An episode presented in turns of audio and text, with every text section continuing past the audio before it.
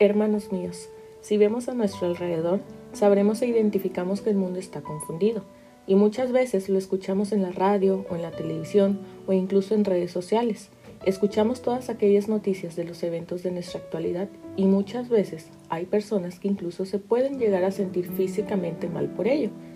Y durante los últimos meses hemos visto diferentes situaciones preocupantes desde una pandemia hasta el agravamiento del conflicto entre Israel y Palestina. Vemos una abundancia de engaños e injusticias y de esto habrá hasta que Jesús regrese. Y como cristianos no somos insensibles a esto y podemos ser propensos a sentirnos abrumados por todo lo que sucede en nuestros tiempos. Podemos sentirnos presionados por todo esto y llega a ser agotador. Tengo un amigo que al principio de la pandemia llevaba registro del número de muertes por COVID en nuestro país, pero con el tiempo se fue dando cuenta que solamente traía más preocupación a su vida. Y lo que nos preocupa a nosotros es que vemos que el mundo rechaza abiertamente nuestra moralidad bíblica somos apartados y hecho menos por tener nuestra fe en Jesús y a veces puede ser agotador. El mundo no cree en nuestros valores, así que muchas veces somos forzados a amoldar nuestro pensamiento al del mundo y a veces nos olvidamos de las promesas que Dios nos da e incluso las advertencias. Los apóstoles habían sido advertidos por Jesús que algún día tendría que morir y que sería crucificado, pero resucitado con el propósito de limpiar al mundo del pecado. Pero ellos en su tiempo solo aceptaron la palabra y creyeron que Jesús era verdaderamente el Hijo de Dios.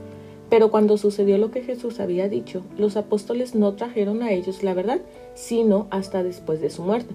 Sus mentes no lograban entender lo que había pasado, pero cuando Jesús les demuestra que realmente era Él en su cuerpo glorificado, creyeron nuevamente en las palabras que Jesús les había dado.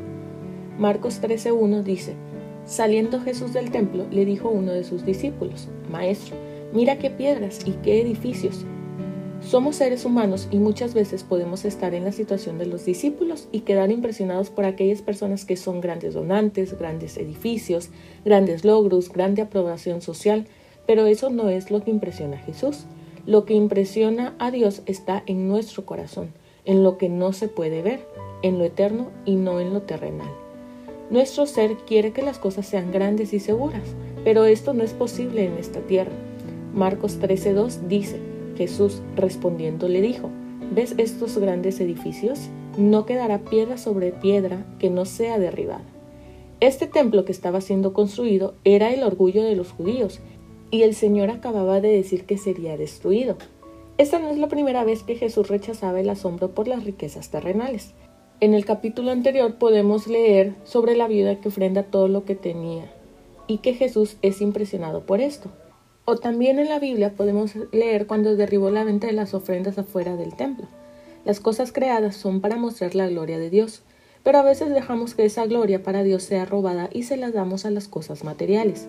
Si nosotros ponemos nuestra esperanza en las cosas de la tierra, no van a durar, porque las cosas terrenales serán desechadas y no serán más incluso aquellas que son tan impresionantes que pareciera que no pueden ser destruidas. Incluso Dios nos sigue enseñando por medio de ello. Cosas que el hombre dijo que serían indestructibles, el Señor las derrumba y de ejemplo tenemos el Titanic o las Torres Gemelas. ¿Y qué pasó? Muchas personas tenían sus esperanzas en estos objetos y al ser destruidos materialmente, sus esperanzas fueron destruidas igual. Pero puede ser que nuestra esperanza no esté en algo físico como la salud, pero cuando no la tenemos, nuestra esperanza tampoco. Nada que sea terrenal dura para siempre. Hebreos 12 del 25 al 29 dice, Mirad que no desechéis al que habla, porque si no escaparon aquellos que desecharon al que los amonestaba en la tierra, mucho menos nosotros, si desecháremos al que amonesta desde los cielos. La voz del cual conmovió entonces la tierra, pero ahora ha prometido diciendo, aún una vez y conmoveré no solamente la tierra, sino también el cielo. Y esta frase, aún una vez, indica la remoción de las cosas movibles como cosas hechas, para que queden las inconmovibles. Así que, recibiendo nosotros un reino inconmovible, tengamos gratitud y mediante ella sirvamos a Dios agradándole con temor y reverencia, porque nuestro Dios es fuego consumidor. Dios no puede ser sacudido, su iglesia no puede ser sacudida, su novia es verdadera y su palabra es verdadera. Las cosas que pueden ser sacudidas serán sacudidas para que lo que no pueda ser sacudido permanezca. No asumamos que porque algo se ve impresionante hoy, estará o permanecerá de pie el día de mañana. No podemos poner nuestra confianza y felicidad en un líder de la iglesia que nos impresiona con su espiritualismo, porque no sabemos si permanecerá.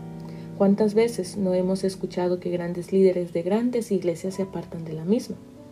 ¿En qué confiamos para nuestra felicidad? ¿Confiamos en algo inconmovible para nuestra felicidad? Nuestra felicidad debe depender del que es inconmovible, Dios.